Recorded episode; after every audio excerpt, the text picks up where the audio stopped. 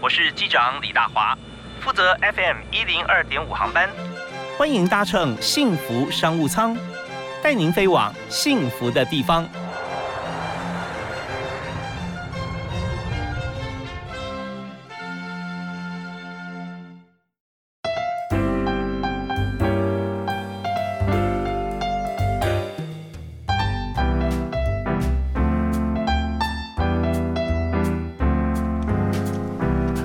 亲爱的听众朋友，大家好！非常欢迎您锁定我们的频道，收听今天幸福商务舱在 FM 一零二点五幸福电台，每天下午的五点到六点啊，大华准时为您来介绍各行各业的好朋友，来谈谈呃自己的生活在经营方面的一些心法，还有人才的策略。那么今天谈的是非常不一样的产业啊，那这个产业所以不一样，就是说从业的人口比例上来讲哈，跟绝大多数人是相对是少的啊，但是呢。它相对来讲就是特别重要啊！为什么这么少人从事又会存在？就是它很重要嘛，每个人都需要它。我们谈的是音乐产业，有些人把它归纳在娱乐事业里面，但是何止是娱乐啊？我们知道音乐对人的影响非常深远。那今天我们请到一位这个大师级的年轻人啊，那呃年轻是因为他心态永远保持年轻，但大师级是他经验太丰富，得过了多座的这个金曲奖跟金鹰奖啊。为您邀请的特别来宾是无限融合乐团。的董顺文。Hello，主持人，各位听众，大家好，我是下风手董顺文，是非常欢迎这个顺文啊，呃，不能讲顺文兄啊，对对，您 您才是兄，对。OK，那很多在音乐场合，或者说我们看到很多的这个出版品上面啊，都会看到董顺文的名字啊。谢谢谢谢。所以你协助过的唱片专辑哈，嗯，数得出来吗？呃，我我自己没有统计过了，就是在管乐能够有录制的机会，当然比钢琴或吉他少很多啊，但是非常开心有参与过，大概绝对哇，将近千场以上的演出，是，然后几十位艺人朋友这样子。对，讲起来我觉得说，哎，这个。去过小巨蛋啊，国家音乐厅啊，各种展场啊，但是从来没坐过台下啊，真的很少在台下，都不晓得台下看起来什么感觉。真的，因为因为你知道，一年就三百六十五天啊，扣掉一些这个，就是说我们排除演出时间啊，大概你在都会马不停蹄了。嗯，这两年就算有疫情，都还是一直很忙。对，那你是在哪哪些区域忙呢？应该在台湾嘛？对，现在都在台湾了，因为就就是因为不能出国，所以现在都在台湾，包括各种小的场地的 jazz 的演出，嗯，然后到各种讲座，然后到后也当然他也也是有演出，他不是我四月就要跟呃周华健大哥在小巨蛋，五月五月去高雄巨蛋演出。嗯，OK，好啊。那萨克松在在这个整个表演的过程当中啊，嗯，事实上它有很多画龙点睛的作用。对，其实萨克斯风真的这在这几年真的很活跃了。在其实，在古时候，在爵士乐或者甚至在最早期的古典音乐当中，它本来不是主角。嗯哼，它其实，在古典乐当中比较像慢慢从配角的角色，是，然后作品也不多。然后到爵士乐，其实一开始也是以小号为主嘛。嗯嗯。然后萨克斯风时代是慢慢慢慢就抢了小号的风采，就越来越出风头。那东方人特别喜欢萨克斯风。哦，为什么呢？我不知道哎，我我不知道为什么。可是你看，呃，在西方人当中，他可能甚至觉得小号长号比萨克斯风帅的人很多哈。可在就像台湾，我接触到大家都觉得萨松比较帅 哦。那我小时候也是，也是讲白了，也是觉得萨松帅才开始学这个乐器的。那时候是几年级？嗯，我国中的时候有一次。在升学班嘛，压力很大，然后被朋友拉去看到一次高培华的演出，我不知道听众朋友知不知道高培啊高培，然后那时候觉得哇，这什么乐器啊，太帅了吧！而且高培华本身很帅嘛，对对对。那我那时候读男校，然后读书压力很大，满脑子都是粉红色幻想，所以我的想象是，如果我将来会吹萨松，会不会交女朋友比较顺利？然后就跟爸妈约定说，我高中的时候如果考得不错，可不可以送我一把？哦，结果就考的还可以，我当时考到第四志愿，中正高中。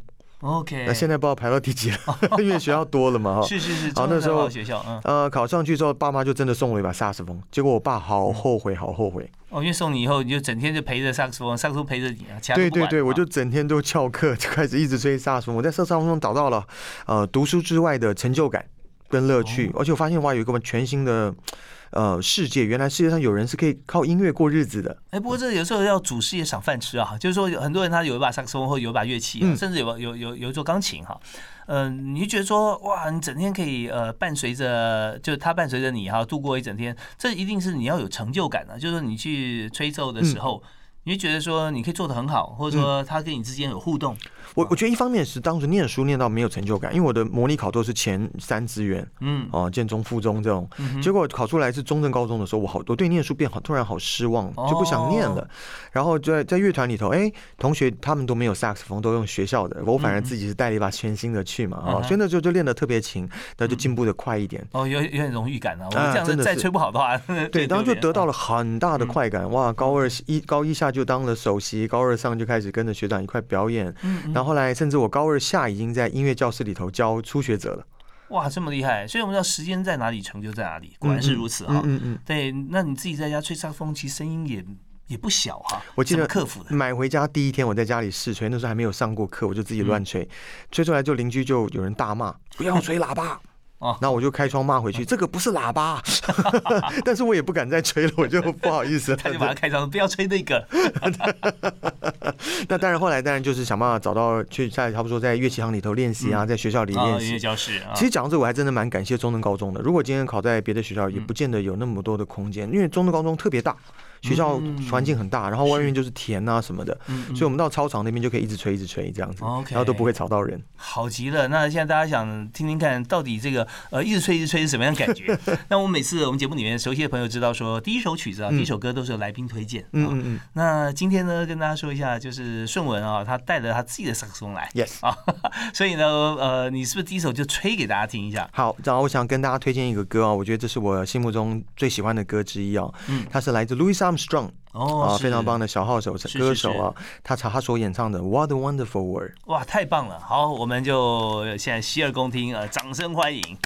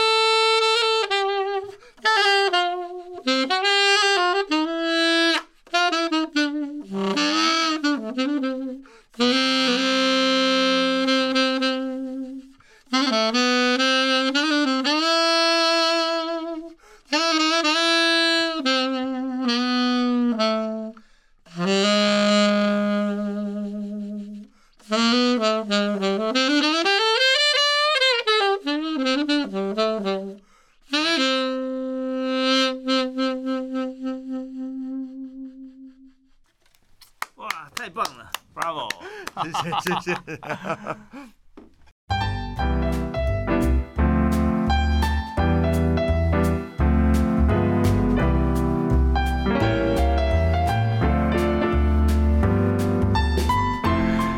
您所收听的节目是礼拜一到礼拜五下午的五点到六点为您播出的幸福商务舱，在 FM 一零二点五幸福电台。那大家会觉得说，哎，我们是不是转到音乐频道哈？哎，为什么今天这个音质特别拟真哈，特别好？因为在现场呢是董胜文啊，非常知名，而且在台湾音乐界啊、爵士乐界贡献很多的小董啊，董胜文。主持人、各位听众大家好，我是董胜文。对，胜文呃，现在还主持广播节目，对不对？对，今年开始多了一个斜杠的身份，对。对，其实有时候是自己分享是很重要，像现在这。呃，Clubhouse 啊，对，也是大家在分享。那但是就是呃，时间上有时候听起来会花的比较长。嗯，确实。那怎么样在节目里面用精简啊，半个小时、一小时时间啊，让大家都有收获？我觉得这也是非常重要。没错，没错。那刚才听你演奏的时候啊，哇，很有感触啊。谢谢你。这也是呃，Alto Saxophone 哈，在演奏它的第一个是携带方便。您也会吹吗？对，我其实我也吹萨克斯风。对你超专业，你可以讲得出这是 auto saxophone。很多 很多听众朋友不见得知道这是哪一种 saxophone，太厉害。就就是我们看到判别，就是看它的吹嘴上面最上面那节啊，它是直的哈，往上有点这个呃不到四十五度啦这个角度。那如果是弯的话，一般这个大小再大一点就是 tenor。tenor 次中音 sax，right？对啊，tenor 其实 tenor 吹爵士有它的味道，更好听，对，音域更广一点，低沉一点，对。低沉，但是你知道，你刚吹的时候我就听哈，觉得说我一听啊。低音的地方，你可以吹的这么自在啊，这个不容易啊。对，而且要把高音吹 OK 没什么问题，大家来都可以。你低音要吹的这么饱满啊，啊，谢谢，很难，而且又很亮。我马上再看，哎，吹嘴是金属的啊，谢谢。这对音色也有帮助，也有影响，也有差别，对，有差别，对。所以，如果你是练过的主持人，听得出来这个低音不容易。很多人会觉得这个你理所当然，因为真的，真的是很不容易。其实真的不好练。对，那你如果说最简单判别啊，拿竖笛来的，你就觉得很很清楚。竖笛低音是真的超超明显的难。吹对不对？非常不好吹。对啊，其实，在萨克斯风方面也是有相当的一个情况。嗯，呃，那还有一点就是，大家听像歌喉啊，那 Brown Sugar 那种那种烟嗓哈。你刚才上风表现也有啊？对，我有用一些喉咙的技巧。对对对，喉咙技巧要配合这个指法或按键，对对不对？然后按键有按的按的要要有一点松，又不能太松。哇，主持人真的超专业！哇塞，我们今天可以聊到这么厉害的 哇！我在 YouTube 上都没有介绍到那么细。你这个太太专业了哇！没有，我觉得真的要控制拿捏，就算大家知道，也不见得做得出来啊，因为这很困难。其实不容易，只要有一点气多跑了一点，你马上的音音色音域啊就走掉了。嗯嗯嗯嗯。所以啊，今天真的是跟大师对谈呢，希望呢从音乐的角度里面给大家很多收获。其实宋文，你知道我我们节目都谈这个企业经营哈，可发觉说企业经营这个哲学，小从自我健康管理哈，嗯，大到这个国家治理都可以 都可以真的真的真的。其实光是你对一把乐器的这样子的一个呃演奏哈，都可以看出来说中间很多的细节要学。对，所以我们有一个题目也帮所有的家长问一下。很多家长想说，不管学音乐，小孩会不会变坏啊？那但是总是希望他能够学得好，对不对？没错，兴趣是关键吧。没错啊，其实兴趣最重要。对，什么时机点？也许不只是年龄了。什么时机点学音乐是真正可以启蒙的？嗯，我觉得其实没有标准答案哦。像像我自己来说，我十五岁才接触到萨克斯风哦，高中一年级，那算非常晚了啊。如果你看多少大师都是四岁五岁就学钢琴、小提琴的哦。是，所以我我算起步非常晚。可是你看，因为我有我我自己喜欢，像你刚刚聊到兴趣，兴趣是最难的。很多人来问我说，学萨克斯风需不需要节奏感、音感呢？当然这些有能力都非常好，但其实最重要的，我觉得我。最最大的天分，我我绝对不是音感跟节奏感，而是我很有 patience，我很有耐心。没有，因为所有的，我相信不只是萨克斯风，我相信你刚刚聊到企业，每一个成功的人，他们其实在他们的专业上都花非常夸张的时间，异于常人的时间，永不放弃。对，那。我我曾经是算了一下，我在从小到大这吹了三十，今年第三十一年了。嗯，我大概花将近三万个小时在我的萨克斯风上面。哦，其实真的时间是很重要。你看这些飞行员都说啊，他飞行时速有多少，对，来证明说他的能力，对不对？对，我我跟学生教课的时候，我也常常拿飞行员这个来聊。其实你真的吹谁吹一万小时，跟谁吹五五百个小时，听的差差别非常大。嗯，啊，甚至你买的乐器最好都不见得是。最重要，其实还是要练习。真的，大家现在也许不是学音乐的朋友啊，再再盘点一下，你现在每天做的事情做最多哈，累积到现在是什么？那就是你的专业。脸书，滑到都没指纹了。专业观众呀。对，如果说我们想想看，怎么样能够把你的专业变现啊？那这是思考我们怎样分配自己的时间，因为时间真的是最重要的一个元素。没错，像刚刚聊到家长跟小孩子的关系，像我会跟很多家长说，就鼓励他，他如果有兴趣让他学，学到一半他放。弃都没关系，他放弃了之后，他起码学会说哦，这个不容易，那会让他去学会尊重。他将来看到别人演奏不同的乐器的时候，他会他知道那很难。真的真的，其实最好的乐评人是他有学过音乐，不见得是演奏家。对，然后因为他学过，他甚至看事情的看法就不一样。嗯，啊，也许他将来做的是科技，但他有艺术的观点。是啊，你看像我们现在很多科技业，它的产品，它其实最后追求的是一个跟 user 的 interface。嗯，所以不见得是里面的什么的零件多高级。它它表面的界面啊，对，能够满足大家需求，甚至包括美观。那这个东西都是很不一样的 sense。所以他可能同时又又又是很厉害的科技人，但是他对音乐对艺术又很有感觉。它的成品会不一样，真的从这个态度上可以看到尊重内涵的情形。就像你去每次去音乐厅哈，不管台上呃演奏者还是台下的观众，嗯，大家都把这样子的一个仪式感给做出来。没错，对哈，进去你你就发觉大家穿着打扮、表情啊、谈吐哈都不一样了。对啊，所以这边就是很重要一点，我们怎么样从学音乐的开始哈，就让这个自己孩子这个有兴趣主动学，然后从中间要告诉他要有耐心，就算最后。没有耐心放弃了，也起码他知道什么样原因，他不愿意走下去。没错，除错这件事情啊。是越早发生越好。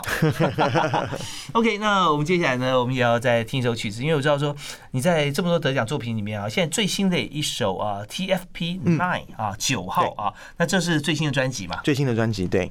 为什么要取名数字？因为你的专辑都是用数字啊。对，我跟无限融合发导的这么九张专辑都是用数字啊，因为唱片公司的创作常常是先决定主题，好比说这张我们来谈一个爱情，然后再来收割，是，然后大家来创作。可是我跟我们的伙伴。我们的创作是我们真的这一年来大家的真实的心情，所以这这十首歌可能每个人的心情不一样。那谁当主题就不就不就不讲了。所以我们干脆用数字来啊，代表说这是我们这这这一年当中的大家的心情。所以这是真实的创作，而不是那种我为了赚钱写的歌。那怎么样决定九呢？啊，因为这第九章，因为第九章哈，呃，其实呃，完全让大家好记又记录自己的生命历程啊。对，呃，贝多芬。九号也是对对对对，OK，我们来介绍一首曲子给大家。好，这在这张专辑当中，因为我们的团长吕胜斐啊，也是现在这个北流的执行长啊，啊，他结婚，我们那那年他结婚的时候，我们非常兴奋，我们全团大家就写歌来庆祝他的爱情，这样啊。我就写了一首歌叫做《爱到永远》。哦，爱到永远啊，是你演奏的？对我演奏，我创作的。OK，我们来听这个呃，歌曲创作人也是演奏家董顺文这首《爱到永远》。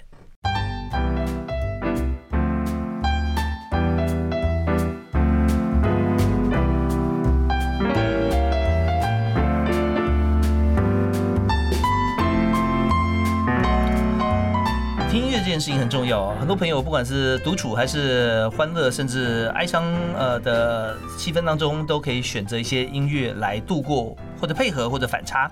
那么在今天呢，我们就请到一位全方位的音乐创作演奏家董顺文，在节目里面跟大家分享他的心路历程啊。Hello，华哥，是 跟听众朋友大家好，我是董顺文 啊，业界都称你小董，不要对，叫我小董，对，小董。OK，那现在在合作的场次哈，你看你呃，在四月份是周杰伦的，呃，华健，周华健，他这个小巨蛋的演唱会。OK，这次他的曲目是呃，也是从旧到新了，因为他在去年呃有发一张少年专辑，还拿了金曲啊拿了金曲奖，嗯嗯嗯，啊，所以里面也会有他的歌，然后还有一些很多老歌，他的这个经典的曲子的改编，因为他已经出道三十年了，成名曲太多了。OK，好，那我们今天从呃小董从顺文的角色来切入的时候，发现说在呃跟歌手合作的过程当中啊，那每种乐器都有他自己的一个分量跟地位，对。啊，那你怎么样去来搭这位歌手的演唱会？以上松来说，这次。你呃扮演的角色是什么？OK，其实呃，以前刚从美国回来的时候，哦，你刚聊到跟歌手合作，其实一开始常常被歌手嫌，因为我年轻时候刚出来的时候就很想表现自己，我觉得就像很多人进到公司、进到一个社会一样，那我就忘记需要跟别人合作、团体互动。我可能每次轮到我来说这段给我独奏，我就冲出来猛吹猛吹，那歌手就会觉得抢他风采，然后乐队会甚至会觉得哎跟乐队不和谐。那所以其实反而是透过年纪这样累积的，就是哦我要收敛一点。也许我也许我吹很简单，您好比说呃。你看，你像《新不了情》里面哒哒滴哒，萨松只吹哒吹一个音，嗯嗯嗯，可能一个音就够了，它就是画龙点个睛。可是如果我年轻的时候可能会吹人家的歌手唱我哒哒滴哒，我唱面哒不不不不不不不，吹很多，把爵士乐一辈子招数都用出来，哇，生怕就别人没听见我。可是嗯，到这个年纪，我慢慢体会到。OK，角色不一样。我在我的专辑里头，我萨克斯风是主角，我当然卯足劲吹。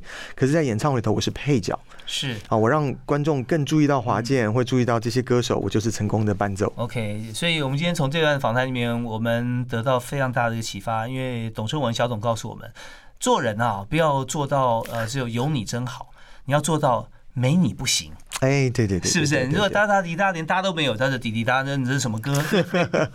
像我们在做编曲跟创作的时候，我常常跟这个学生分享，一个很好的贝斯手或鼓手是听不见的。嗯，我举个例子，你听完一首歌，你很顺，你记得这个歌，你你可能不记得鼓手跟贝斯，表示他表现的刚刚好。嗯嗯，如果你会意识到他，你可能注意到的时候是他太多，不然就他太少。嗯，他打的太多太大声，或他打的太少。嗯，所以他其实都在。只是很多人他如果不学乐器，他可能不知道哦，原来里面有贝斯哦，里面鼓手在干嘛都不会有，他只记得歌词。对，就是说你把它抽离了以后，就变成说原曲什么都不像了。对，可是其其实他他们做到让你记住歌词，这就是最棒的乐手了。啊，让我想到妈妈这个角色。对，你就觉得说好，好像他在也没什么不没什么特别，对不对？但如果说哪天他不在的话，那就觉得说什么都不对哈。有点像那美式足球员那种哈，是是，他可能有几个有几个角色是一辈子拿不到球的。啊，对，可他年薪一样几百万美金，多好。没有错，没有他，对他，他就要负责去推啊，去挡啊，对对对对对，这非常重要的。嗯，哦，那呃，在这个音乐的演奏过程当中，你刚特别讲说鼓跟贝斯哈，嗯，呃，又有自己的打鼓啊，嗯，好厉害。又想到那个有有有部电影的《晋级的鼓手》呀，对对对，他就是很很明显就是那那种呃看山是山，看山不是山，看山又是山那种那种过度。其实你说这个电影哦，我不敢看呢，我们好几个朋友都不敢看，为什么？因为我们念书的时候真的念得很辛苦。我我那时候练书练的时候练到，对我两只手都肌腱炎，然后我肌腱炎严重严重到我半夜会痛起来痛来哭哎，像冬天的时候在波士顿下雪的晚上，我就起来哭，因为太痛了，嗯嗯，然后痛到我会觉得上帝是不是要我不要吹了。然后开会开始很多这种 self doubt 怀疑自己的过程，然后我也曾经把我白眼球的血管吹破了，就整个眼睛都是血色这样，所以哇，我看到那个电影当中那些那个预告片，我就不敢看了。其实真的，它是非常真实的一部 呃电影，而且在真正的音乐学习过程中是惨况啊，有过之而无不及。对，其实现实更辛苦，真的是。像你刚刚前面节目一开始聊，这个门很窄，真的很窄，因为就还不是一场演唱会，他只要一个萨克斯风手，是，而且甚至是 一甚至。一百场演唱会当中，只有一场有萨克斯风手，然后他就只要那一个，所以你你必须要是 the the the one 这样子，对 the best，这一定要做到顶尖才会被看见哈。好，那在这个整个学习的过程中啊，刚刚提到说在 Boston 在这个学音乐嘛，让你最难忘痛苦，除了在半夜。哭以外哈，在也许不是痛苦，但最难忘的事情啊，学音乐的过程中有没有？我我觉得最难忘其实就是在那边真的同学太多。波士顿是一个那个学校特别很特别，叫做 Berkeley College Music 啊，不是加州那个伯克莱，音虽然音很像，我们的拼音是 B E R K L E E double E 这样啊。那主要是同学很多，它是一个音纯音乐学校，所以全校有三千个音乐学生，嗯嗯，然后当中有一千个主修 guitar。哦，然后我印象很深刻，我们期末考，你就是每个同学进到去找老师，然后要考音阶，啊考什么的。嗯，然后我就印象很深刻，我萨松考完了，后面没有人排队的，因为萨松手不多。嗯然后那个吉他手不是里有一一个人在里面考，外面就在排队，从五楼开始排排排排到楼梯间，排到马路上，都在下雪哦。哇！因为有一千个人要等着考吉他的期末考嘛，那就看到一千个人都在那个学校那个大楼里面，每个人都抱着吉他。我那个画面，我对我印象很深刻，我这个这辈子都不会忘记。然后告诉我自己，我绝对不要弹吉他。对，就是我们到时候在音乐执着这个部分啊，那是很庆幸的，还好我 我还好没有选 guitar。对，OK。不过现在像你讲的，台湾萨克斯风现在很多，像许多的，不管是在这个机关团体，甚至公司，还有地方邻里哈，都有组一个萨克斯风团。哇，萨克斯风现在变成一个这个英法族一个非常活跃的活动，非常活跃。对，那而且它呃，不但是就是它取得方面也这么方便哈，而且呢，现在有推陈出新不同的产品，对啊，演奏门槛降的很低，降的很低。那呃，这当然对于音乐这件事来讲，它不是坏事，不是啊，绝对是大家来参与嘛，没错。对，那我们稍后来谈谈看，就是说在这个乐器方面，好不好？就是说现在乐器的选择，还有既然是这么方便，但为什么主流乐器，特别是还有昂贵的乐器哈，它好像也还越来越热门啊？中间到底？差在什么地方？那一般人要选择乐器的话，你有什么建议？好，我们休息一下，马上回来。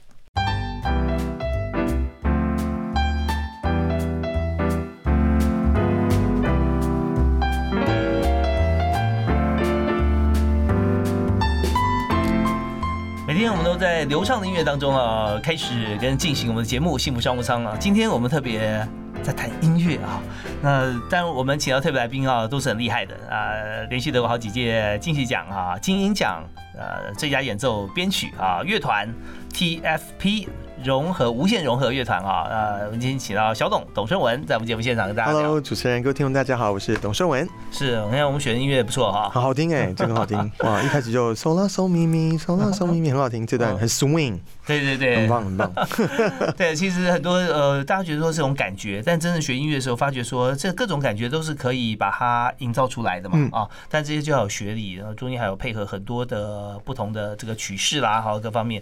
那呃，重点是说学音乐叫音乐哈，入门现在看起来应该是不难的，在台湾对啊，非常棒的环境。是那呃，我们也谈到说，那乐器的选择怎么样让自己有耐性？很多人在第一关可能就觉得说啊，指法不会啦，或者说呃，他觉得。以萨克斯风来讲，可能呃会觉得乐器，我每次按怎么按不紧，会漏风啊。事实上，可能自己按的不够用力啊，对不对？其实都可以调整，对。对，就是有时候会觉得对自己没有信心，或对乐器没有信心啊，或者对环境没有信心。你刚提到萨克斯风在练的时候，如果你怕怕的，你要吹小小声，哦，那我跟你讲，一辈子学不好。没错，管乐器真的要吹出来。对，要要你要吹到最大的力量之后，你再学怎么收，而不是从慢慢从小声开始。确实，确实，确实。对，那呃，我今天怎么变成来宾了？那萨克斯风算真的很好入门的乐器啊。其实呃，听众朋友可以观察一下，你你觉得比较多人学的乐器，通常都是比较容易的。是，太困难的乐器其实很难哦。然后加上学的人少之后，这乐器就变贵。那这两年因为萨克斯风真的学的人特别特别多，好，那所以整个萨克斯风的价钱普遍也降下来，然后周边的产品越来越多，帮助大家的啊。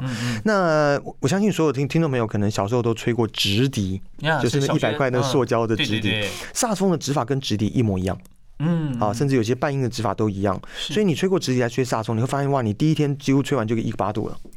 然后你如果你吹过小号伸手喇叭，你就知道哇，你可能吹一个月还没有一个八度。嗯嗯，没错，小号真的很困难。小号真的很困难。小号才是真正看主持有没有赏饭吃，嘴唇的唇形很重要。哎，对，而且嘴唇的肌肉很吃天分。那萨斯风基本上每个人都吹得出声音来。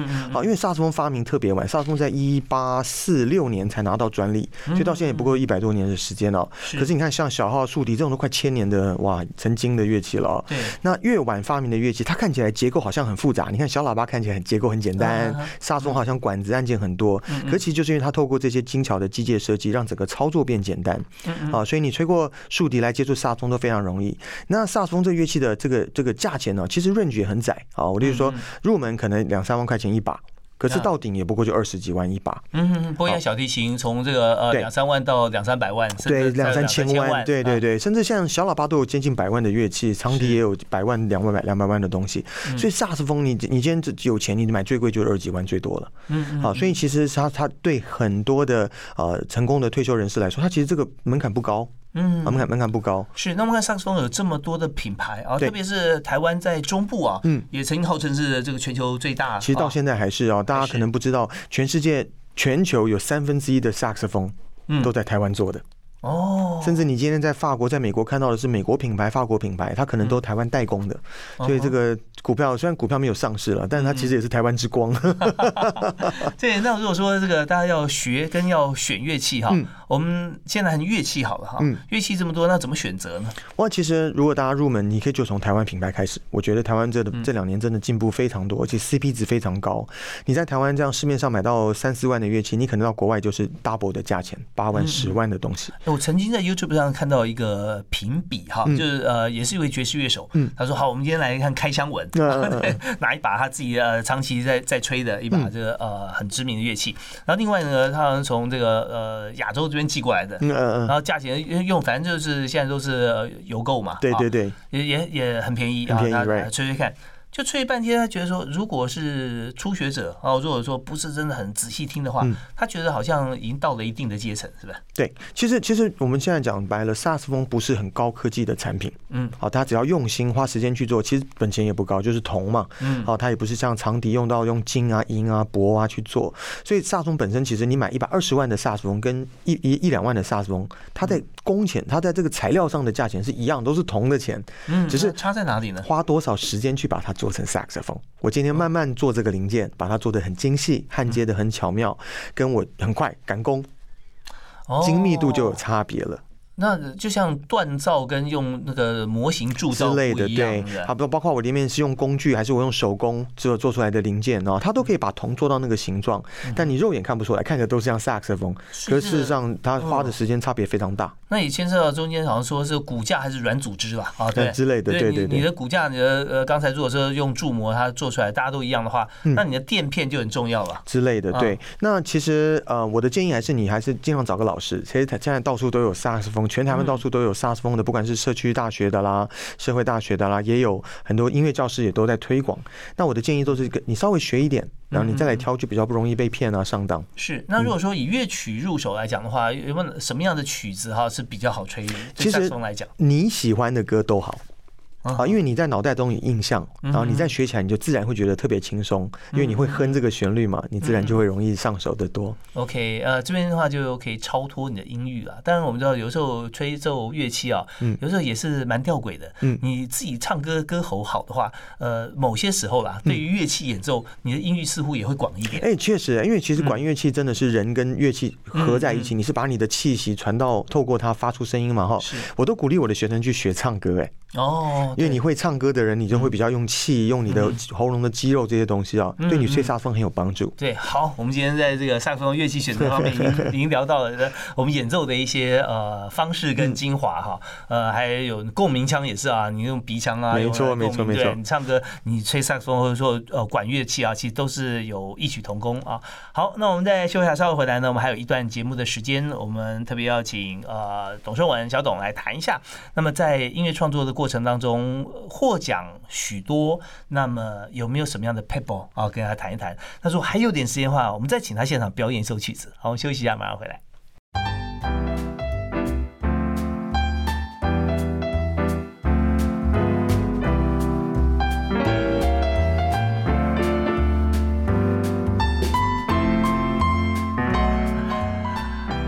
最后一段时间里面，通常我们在最后一段都在谈人才策略哈，在呃公司要找哪些人才呀？那么你会问他几个问题啊？啊，那我们今天呃在节目现在现场所谈的是音乐的主题哈。那音乐其实都是非常 individual 的，对不对？个人的。对。说那我是不是找几个人来帮我吹萨克斯？嗯，不可能，都我自己要吹。可是在这个过程里面，怎么吹就是重点了。那我们今天在节目里面特别邀请小董董顺文啊，呃，历届金曲奖啊、金鹰奖获奖人啊，萨克斯风手，也是各大。啊，明星歌手啊，在演唱现场演唱会一定要争先啊！第一个咨询的就是你，哎，你有时间呢？谢谢谢谢谢谢。好啊，那在演唱会的过程里面，其实你要说恰如其分啊，当然不能抢了歌手的风采。但有时候确实有些曲子是大家专门来听他的萨克斯风间奏的。对，确实有几个歌的萨克斯风间很出名。是是是。那这时候大家觉得说，哦，真的值回票价。好，那我们在最后一个阶段哈，我们来谈的时候，我们就想说，在乐器的选择我们知道了以后啊，那怎么样来呃，在音乐创作上面啊，是先想到创作喜欢的，然后顺便得奖，还是有时候我们创作的时候？但不是那么刻意，但发觉说这样做起来一定有很多人喜欢。呃，我我自己有在北医大之前在教课，就是也是帮助学生进入职场了，音乐系的学生。然后我这两年也接触到很多的音学音乐学生来来问我说，他怎么在这个行业里头出头啊？怎么包括你得奖也好，不管是出名也好，那其实没有什么招数。我觉得第第一个，因为这个我们这个行业很小，你就是要够好，是啊，就要够好，够好就好了。嗯，我不晓得大家知不知道那个苹果的第一台 iPad。嗯，就是放音乐的那个随身听哦，它是一个金属的银色的贝壳背背板这样子哦。那个背板是在在日本的一个乡下很乡下的一个夫妻开的小工厂一个工坊里做出来的哦。那一样，他他他不可能去找苹果去参加每年的科技大展来宣传说，哎，我这边可以做机壳，而是去苹果会去找到它。就你你够好，你做的东西到那个品质，自然人家会找你。所以很呃很多我遇到很多年轻的乐手，他可能就急着说啊，我现在就要拍影片，我现在就要呃把自己打扮的怎么样，然后搞噱头这些东西要架网站。其实不是，我觉得第一个是要先先吹好。哦，好，就是说，呃，花若盛开，蝴蝶自来，对不对啊？对，这第一个你要给自己机会，对，啊，给自己就努力，多努力。对，而且反过来，你今天你在网络上把自己喊的太太厉害，太厉害，结果到现场，这个那些明星大腕，对不对哈？他们的耳朵很棒的，嗯哼。其实观众也一样，就像我自己不会做饭，但是我可能一吃我就知道好不好吃啊。是对，没错。所以其实其实你自己觉得你在学校里头你成绩很高，跟你能够在业界工作其实是两码事。嗯，好，观众喜不喜欢你也是两码事。老师喜欢你，不见得同学喜欢你啊。你小学同学一定有那种老师喜欢的，但全班觉得他是那种廖北啊那种。好，所以其实啊蛮有意思的。我觉得人生有不同面向，所以从学的时候你学着当学生，但出来工作的时候学着当伴奏，最后学着当主角，那是一个很漫长的过程。OK，那怎么样学着当制作人，把一张好唱片做好呢？其实我像我我跟我我跟吕胜斐我们在做这个唱片的时候啊，其实完全不晓得怎么办。所以吕胜斐来找我组团的时候，我那时候就跟他说：“我我跟你组团只有一个条件，我们不能只做一张，我希望我们可以做很多很多张，因为我认为连制作连创作都需要练习。”嗯，我我我听我看了一个故事，我很有很有感动，像那个九把刀，九把刀我们现在很很很出名嘛，可是他他以前不是，他最没出名的时候，他每天醒来逼自己写五千个字。OK。就不管有没有人看，他就先他从量着手，嗯嗯嗯，好，所以其实我也是，我我我其实我并不晓得，我我自己没有机会参与到，所以我也不晓得国外的爵士大师他们怎么制作唱片的，嗯嗯，所以我只能透过自己来在台湾土法炼钢，我做唱片，所以我第一张专辑可能犯很多错误，花了不该花的钱，浪费了时间，然后哎写的歌以为是那个效果，就出来效果不好，那我就改。那我就一张一张做，一张一张做，累积了这么多的经验。对，要改总要有一个作品在上面可以改嘛。对，如果说一无所有的话，那你就是想说啊，反正我就一次机会，我就做吧。那那次就做完好就 OK，呃，就成功；不好就就转行啊。对，那这样的话也不太可能。我再分享一个音乐家的故事啊，大家可能知道这个电影配乐大师 John Williams，嗯啊，帮这个很多的什么的经典的《包大白鲨》啦这些片子配乐啊。他成名的第一部片就《大白鲨》。然后之后当然就哇，几乎每年都是奥斯卡金像奖的入围的，然后包括做到什么《侏罗纪公园》的配乐啦，各种的。可大家不知道的是，他在做这这个这个《星际大战》跟这个这个大白鲨之前，他有做了三十几部电影没出名。哦，OK，是，所以给自己机会哈，永远不要放弃机会，很重要。Keep keep doing 这样子。对，所以您刚刚讲到说，日本那对夫妇在做那个 iPad 的手机背板、手机壳的时候，他因为做的很好，别人来找他。那但是现在自己还有一个很重要一点啊，当有人来找你的时候，你要把握机会。没错。没错，你说哎，我很了不起啊！你就算你呃这个苹果又怎么样啊？我就不接啊。那机会一过，你再等下一个十年、二十年，对不对？对，其实台湾的音乐圈很多年轻人问我说，呃，这个工作机会有没有呢？其实我看到的是，呃，这个圈子其实非常缺人，学的人很多，是哦，各种乐学的人都非常多，但是够好的。马上可以上台的，我今天下个礼拜让你上小巨蛋的人不够多。嗯，对，随时武装准备好自己是很重要，没错。所以你准备了超过三十年啊，三十一年，三十一年，今年第三十一年。我马上听听看啊，我们今天最后我们再争取一下啊，大家在敲碗，小董，董事是不是可以再演奏一首给我们听，现场 live 的啊？好，我我小时候在美国学音乐，我希望自己吹得像外国人，可是我开始创作才发现，我希望别人听得出来我是台湾人。所以我想吹一个旋律啊，这旋律很简单，全台湾人都会哼。我小时候觉得这个怎么那么简单，但是我现在才觉得这个人真了不起。OK，我来听听看董顺为我们演奏《压箱宝》哈，压轴的这首萨克斯演奏曲。